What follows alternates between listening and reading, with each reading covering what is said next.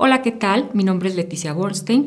Eh, el día de hoy les quiero platicar que hace aproximadamente dos meses nos reunimos eh, un grupo de patólogos y oncólogos para realizar el primer consenso mexicano de cáncer de mama eh, HER2 low o HER2 eh, bajo.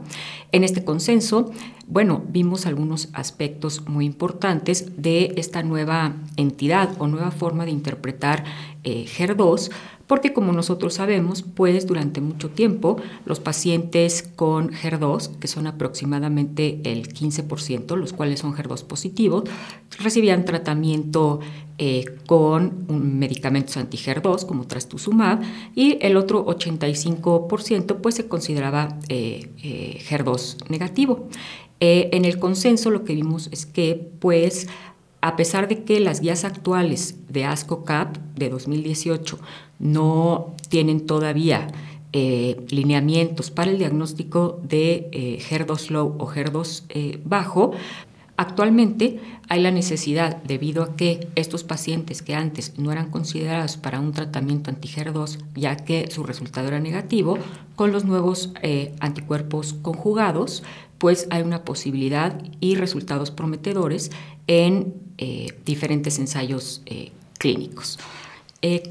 La, definición que tenemos actualmente de HER2 low o HER2 eh, bajo son pacientes que son HER2 anteriormente referidos como negativos, que son 0 y 1 más, y en el caso de que sean dos eh, más, que es un diagnóstico indeterminado, que se realice hibridación in situ por cualquier método y resulten negativos. Esta es la definición.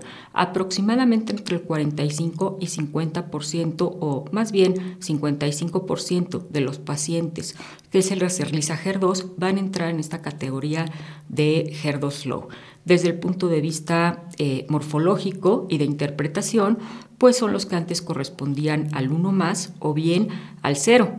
También se discutió el concepto de ultra low o ultra bajo, que corresponde a los pacientes que tienen una tinción débil menor al 10% de las células neoplásicas. Y finalmente, eh, también se agregaron las consideraciones clínicas pertinentes y la utilidad de los anticuerpos conjugados en el diagnóstico de HER2 low en cáncer de mama. Gracias.